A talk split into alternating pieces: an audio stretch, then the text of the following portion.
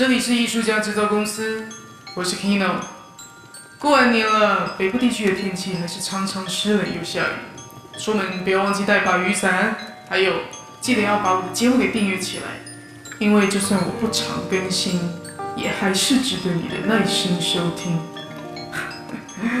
好了，一起来听听我的年度回顾和年度祝福吧。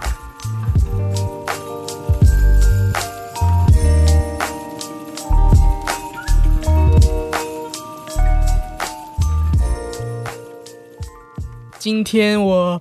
来邀请了一位，就是其实跟我一样做节目也做很久，但是跟我差不多在同一个时间就暂时停止更新的一位呃很很不错的 podcaster，也很想要推荐他的节目，叫做雪瑞说。所以 Sheryl 他今天就来到录音室跟我一起看，哎，这新年之后有什么新的些体悟啊，想要跟大家分享，尤其是在去年。二零二一年的七八月之后，我们合作了很多的活动，合作了很多的呃一些客户啊等等的一些很很好玩有趣的课程，所以呢，因此导致我们的自己的节目就难产，所以刚好过了一个年，我觉得诶，其实可以来跟大家聊一聊我们这一段时间消失的时候都在做什么。好，雪瑞你在做什么？去年到今年初。我们合作了很多不一样的活动嘛，我们做了一个呃理念商业模式的体验营，对线上体验营七天的，嗯，早上是音频课，晚上是直播课，蛮好玩的。怎么样发自内心的从从理念的角度去感受生活，然后去经营事业这种感觉，然后我们也邀请。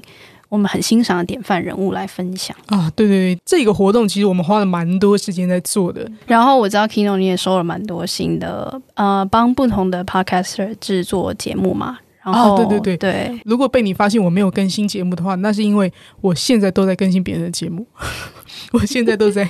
制作跟设计别人的节目，尤其是呃，从去年年底到今年，哦，真的是处于一个我觉得我一个人很不够用。可是呢，如果说你还是想要知道我最近到底在干嘛的话，你其实可以听我 制作过的节目。像我想要跟大家推荐，这个期间我就做了几个我觉得很自己也很喜欢的节目，像对像你没有在运动嘛，所以我就特别推荐你去听。先跑再说。其实节目我觉得它棒的地方是。他够专业，然后针对我们这种不爱运动或者是不喜欢运动的人，他是很很很 friendly 的，嗯嗯。然后他有我设计的片头，对，那还有一些其他的节目啊，像什么科技的类型，像全新一周也是一个，呃。最近帮他们在做这个片头设计，觉得听完之后也有一种啊，台湾有很多时事新闻啊、脉动啊，可以 follow 一下这样。哦，而且我也蛮喜欢你帮左边茶水间做的那个片头。哦，对对对，左边茶水间那个片头很适合 Zoe 的他出的书的封面的感觉。对对对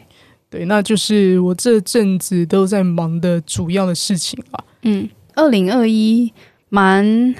压力蛮大的一年，只能这样说。我们我们录音前不是也讨论说，我觉得好像讲讲这个好像会有点沉重，但是因为如果有在听学瑞说的朋友，可能大家知道我一直身体都不是很好，但是呢，我有在节目透露过吗？有啊，我之前有稍微讲过吧吧。然后呢，我之前一直都觉得好像有开始做自己的事业，时间可以自己调控之后，身体应该就就好了吧。然后只要任何的，因为我长期有偏头痛的问题。所以只要我偏头痛发作，我就会觉得有一种心里会责怪自己，觉得它是一个小失败的那种感觉，就觉得啊，怎么又这样了？这样。可是我觉得二零二一有一个蛮大的体悟，就是我觉得我我好像要很承认这件事情，就是承认我的身体就是很敏感，然后就是比一般人弱，所以呢，我要好好照顾它。那也就是说，当我承认这件事情，就会比起之前的那种。呃，觉得身体是为我好啊，给我警讯，就是又到了下一个 level，就是 OK，我接纳他是这个状态，然后不会再让我不会在我身体不舒服的时候，把这个状态拿来谴责我自己。我觉得二零二一年我有体会到这件事情，因为二零二一的时候真的太多新的事情，不论是我跟 Kino 这边我们的一些新的合作嘛，然后新的课程，然后还有跟一些老师的合作，然后还有我自己的客户 Kino 自己的客户。就是我觉得这这一切交错在一起，然后再加上疫情底下，可能大家都要待在家里，嗯，这些一层一层其实都是压力。然后如果我没有正视这个问题的话，好像就会蛮蛮难受的，只能这样说。总之就是从不接受到现在接受身体想要告诉你的事情。对，而且我觉得还有一点，大大家可能如果有有在做 podcast 或是有有经营 IG 或是做任何自媒体的人，可能都知道，大部分时候我们都希望在大家面前展现就是好的状态嘛。所以对我来说，我没有办法承认说我自己本身就是体弱多病的状态的话，嗯我就会在很多状态我没有办法很就是身心合一嘛？很坦诚的跟大家互动，因为我会觉得我好像都要表现我好的那一面，但是我身体又会突然时不时有一点状况。哎、其实你的这个问题，我觉得嗯，并不陌生呢、真的吗？应该说，我觉得在现在这种个人品牌当道的这个时代，很多人在做嗯对外在做自己的自媒体啊，或者是个人创作的时候，多多少少都会习惯想要隐藏自己比较不堪的那个那个样，子。好像是越来越知道那个那个袒露跟那个真实，然后越来越自在接纳这件事情，真的是一个嗯成长。所以我觉得对我来说，光是在节目上跟大家讲说，OK，我承认我自己的身体状况是这样，需要勇气。对，真的蛮需要勇气的。然后我觉得这也让我想到，就是前阵子有有一句话我自己蛮喜欢的，嗯就是他讲的是说，真实的负能量比假的正能量来的健康。对、嗯我觉得我现在大概就是这个状态，就是我我得要承认说，我现在的状态可能是这样子，因为反而我有发现，反而情绪比较低潮、比较闷的时候，呃，无感的那种感官敏锐度是比较强烈的，嗯所以你反而会觉察到一些细节，嗯然后或是会被一口热咖啡感动到，或者什么这种生活的小细节，反而会变得很敏锐。哦就会放大这些，就会放。大。但是你如果人是在一个很嗨，然后很开心的状态，这种反而就是可能是锦上添花，可是不会让你觉得它很嗯，很很温暖，嗯然后嗯很很耀眼这样。也是给你一个对比，让对你去知道说，哦，所以其实很简单的，幸福就是这个。对啊，就是情绪不一样的时候，感觉到其实不一样的。其实我觉得我跟你在呃最近在专注的那个课题还蛮像的，就是到底什么叫是幸福？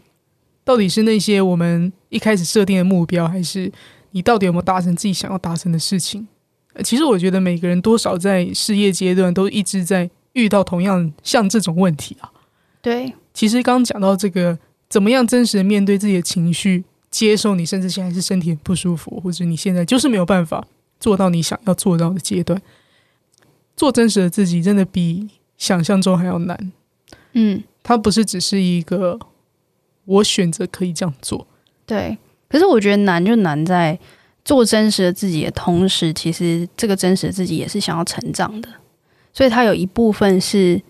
你也在成长，然后你也在学习，然后在调整自己，然后一部分也有对自己的期待，然后也有一部分就是自己的现况是怎么样。所以我觉得做自媒体，如果你是越来越透过这条路对自己诚实的话，你是比较不会有那种呃，可能 工作几年，不是嗯不是，是可能工作几年，你可能回过头来想说，哎、我自己在干嘛？那种你比较不会有这种状态。如果你是用这条路来越来越诚实的话，因为嗯或是用这条路来发现原来自己过去不是诚实的。对也有可能。嗯但是，但是你的听众或是你的粉丝会反映给你看啊，你、嗯你会知道你自己是用什么方式在应对对啊，在跟大家互动的啊、可是我觉得现在这个时代，呃，你是不是真实的？我觉得大家都看得很清楚了。嗯嗯嗯嗯嗯。那除了这一段时间以外呢，其实我也蛮想要跟你们分享一下，就是过了一个年，大家都会说哦，二零二二年过了一个年，二零二二年这个新年有什么新的体悟或是新的改变？那我自己是想要分享一下过年之间的这段时间了。嗯，其实我不知道听众啊他们知不知道以前的我长什么样子。如果你有追踪我的 IG，应该可以看到我很久以前的照片。那嗯雪瑞那时候甚至都不认识我，对，就是去年或者前年以前的我前年了，前前年前的，哦，前年以前的我是一个长相非常只能说就是很酷，很有距离感，很有距离感，对，这是很多人形容我的样子。然后看起来凶凶的。OK OK，对对对，好像不要惹我的感觉。嗯，也的确，那时候的我是比较暴力之气。我以前藏的衣服啊，衣服常都会想要不自觉的穿黑色，然后你知道，就是二几岁的时候就觉得哇，这样就是酷这样。可是呢，这几个月以来，一直都发现，其实衣服的颜色真的是可以改变自己的一个生性，诶，就是这是一个还蛮奇妙的事情。以前我一直听到一些衣服的颜色会影响你的什么今天的运气什么，我都觉得 bullshit，我都觉得那个根本就是屁，呃，你。你的实力才是代表一切。可是呢，后来我最近呢开始在换，太换掉我的衣柜。比如说，我以前都是黑色衣服，现在我都尽量去买白色啊、亮色啊，然后粉红色啊。我就发现，其实这是对你自己的心情来说，这是比较松的、比较 playful 的。那对于别人来说，看到我的人，他们也会觉得是比较轻松的。对啊，比较会觉得你亲切。对，会觉得我比较亲切，搭配我这个本来就长得比较凶的脸，我就会看起来比较亲切。那我很喜欢之前看过的一个文章，就有说过，每一个人啊，我们每一个人，我们穿的衣服都是别人眼中的风景。嗯嗯，我觉得这句话讲的很好。对你穿什么东西，你可能以为那就是我我自己在表现我的 lifestyle，这是我喜欢的，跟别人没有关系。可是你走在路上的时候，别人因为你穿的。很 bright，很喜悦哦，多看了你一眼，这个感觉就有一点像是你无形中在路上发红包，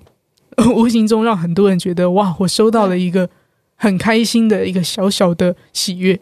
那我就很喜欢最近看到的一个词叫做招待，嗯，招待这两个字，以前我们对于招待这两个字的定义是什么？就是觉得哦，你来我家玩，那或是说你呃曾经帮过我什么忙。我要招待你，对不对？招待你就是请你吃饭，嗯。但是招待这件事情，它它其实有一个能量在，就像我刚刚说的，以穿衣服这件事来说，它其实也是一种招待，嗯。就如果说我们把这招待这件事情讲的比较呃比较广义一点，它就是只要让人家觉得啊有一点点开心喜悦，然后很轻松很放松，这个就是招待，嗯。所以在穿衣服上，我觉得哇，原来穿衣服这件事不是只是给我自己。我用招待别人心情穿衣服，它也会是一种散发出的一种祝福。对，我觉得是你变成是穿衣服这件事情，不再只是为自己想。对对对，光是穿上衣服这件事情，给你心里的那个感觉就不一样了。对，原本以为穿衣服就是我想怎么样嘛，那现在用招待别人的心情去穿衣服，你自己感受到的喜悦有一点像是 double 的。我有了这个领悟之后，我就开始觉得啊。我有一个开关被打开了，就是对于招待这件事的定义 开始有举一反三，嗯，更能够融会贯通这个是什么样的感受，嗯，所以呢，我就呃，就像你知道，我我很喜欢搞房子的装潢嘛，对，漆油漆啊，或者什么买家具啊，就是我最喜欢。你之前甚至建了一面墙，对我自己盖了。二零二一年，听我在 家里盖了一面墙，对。为了要挡那个家里那客厅的那个穿堂煞嘛，我就想到说，哎，其实以前在装潢我们自己家的样子的时候，为什么都是有一种，嗯，我想要我的 style，我想要放这个沙发是因为，呃，我喜欢还是什么？我为什么从来没有想过是用一样是招待别人心情来装饰我自己家呢？我发现啊，当我不是用招待的心情去思考的时候，我我我去设计的房子，它其实也是。很硬的，嗯，就是那个设计的布置啊，一些想法其实会是很很样板的，很生硬的那种漂亮。你知道那个东西感觉就很像是，呃，什么 IKEA 的那种行路上面你会看到哦，很漂亮，可是它没有一个灵魂，就是你塑造的是一个风格。对我塑造就是哦，这里要对称，对不对？哦，这个是黑色，所以我的呃另外一个东西也要黑色的，它是一个很刻意的感觉。因为那是有一种我要做出一个我觉得很漂亮的地方，嗯哼，我就发现如果我改成用招待别人心情的时候，瞬间瞬间有很多的这个 priority 就会变，嗯哼，比如说我就会开始想说，其实我应该要把那个窄窄的沙发换成比较大一点、圆的，甚至是围着那种桌子，大家可以一起坐下来，嗯，就大家来到我们家客厅就可以。很轻松的觉得哇，有一个地方坐，然后可以看到大家聊天，不用呃，比如不用把头扭到一百八十度啊之类的，不会卡卡的，嗯，对，或是比较 friendly 的一种舒适，就会以舒适感，以他们一进来的时候看到的感觉，比如说是花吗？他们第一个看到的会是花，还是一进到这个空间里面会闻到的什么味道？我觉得你还有一点蛮不一样，就是在没有这样思考以前，你可能想换的第一个想换的是灯，哦，对，然后灯确实对一个环境的氛围嗯影响很大，然后我也对觉得这很重要。你一想到从招待的角度，你第一个想换的反而是餐桌的餐桌椅。餐桌椅，大家可以好好的坐着，有靠背的一张椅子。对，大家想想看啊，如果餐桌那边只有那个板凳的话，对对对对，然后没有办法。靠背的话，其我们家餐实大桌是这样。对啊，其实大家没办法久坐嘛。对，就是来到一个 OK 很漂亮的房子，好了，可是你就会觉得一直坐在那个板凳上，好像也不能到别的地方。对，那就是一个我要打造漂亮的地方，可是你来你就会待不住。对，但是如果你是用招待的心情的话，可能一两个礼拜就有朋友来来访，那花就会常常换嘛。对对对那其实对于我们的空间来说，也一直是一个太旧换新。嗯，呃，从穿衣的招待，嗯然后再到室内的招待，都是很外在的 对，但是但是这就是你有感动的地方嘛。对对对可是我觉得我有感动的地方就是我很喜欢吃东西，所以招待别人吃的，是不是？我对啊，就真的是这样啊。因为 Kino 很好笑，他朋友来我们家，结果他居然不知道对方不吃牛，然后他也跟我说大家都吃牛，嗯，就是类似这种。就是当我们用招待的心情之后，我才发现说，原来留意每个人的饮食习惯，还有他们喜欢吃什么，其实也是一个。蛮温暖的一件事情，嗯蛮贴心的一件事情，嗯就是你会稍微记录说这个人哦原来喜欢吃什么，他会发现啊，你居然知道我不吃牛，对，然后还有就哦像啊，你知道我的生日，原来你知道我喝红茶不加糖，这种，这种就是就是哎，这就是为什么你很喜欢那间咖啡店的老板，特别受到你的爱戴。哪一个？蛤蟆的咖啡厅的老板，哦，对。他 always 知道你今天要点的是什么，不是？对，就是这种感觉，就是这种感觉，就是你嗯。会你你被记得，然后你被放在心上，这种感觉虽然是小事，嗯，可是这个就是在食物上的招待吧。然后嗯。这种招待也不是说请人家去吃很贵的餐馆或怎么样，但是是嗯。你能力范围内，然后可以很常发生，甚至真然后的是不用花钱的。对，然后对大家来说是很深度的交流。对，诶，嗯。我们很广义的在分析了“招待”这两个字，诶但是这件事情 tricky 的就是，以前我知道这件事，但是我不会觉得那是我的 style 或者我该去做的事情。我觉得那有很多的嗯角度，比如说在在我没有想到招待可以是一种角度的话，我可能就会觉得那个叫做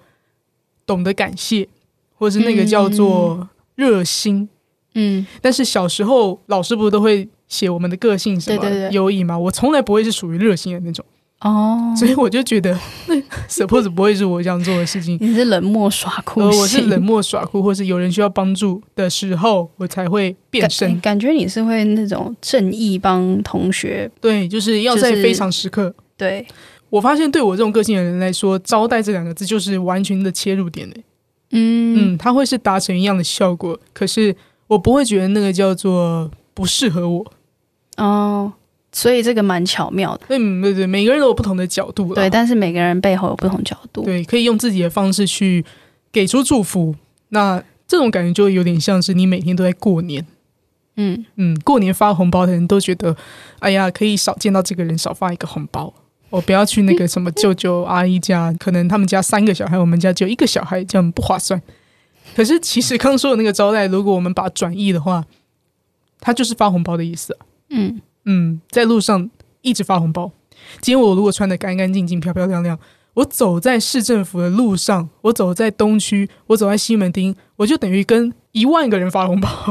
对，这种感觉。对对，那那种感觉给给我的给我带来的喜悦是很震撼的。我内在会觉得啊，我好棒。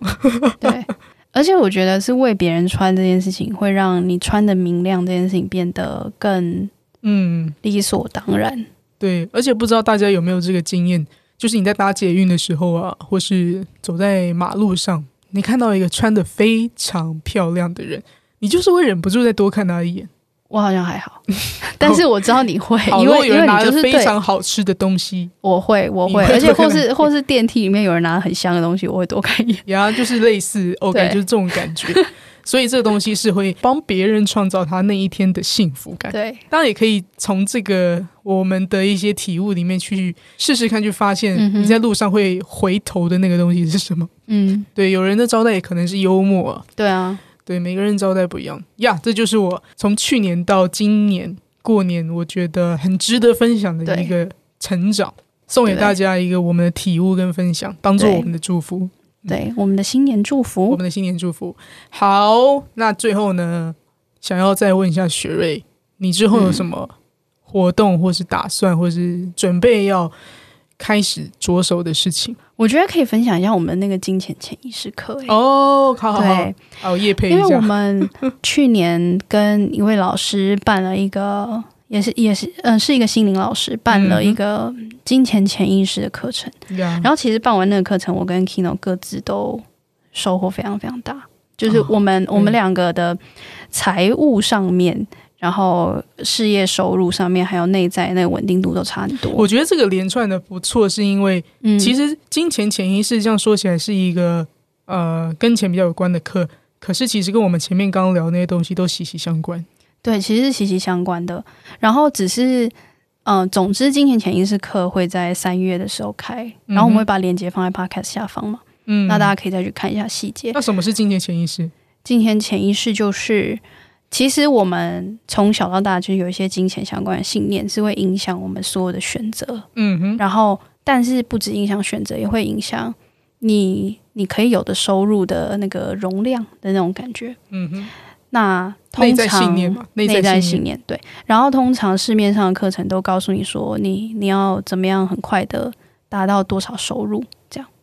可是这种感觉是有一种，我不知道大家感觉怎么样了，但是我我会觉得不踏实，只能这样说。然后中间应该是有很多成长，其实我们需要去度过的。然后金钱潜意识课其实是让你看到说，原来我们自己的状态是要怎么去调整的。简单来说，这个课程里面其实会做一个叫做生命蓝图的回顾，然后你会在这里面看到你重复的课题是什么状态，然后这件事情怎么影响到其实你为什么现在花费有某些习惯，你自己甚至不觉得这样子的花费或是赚钱方式有什么不对。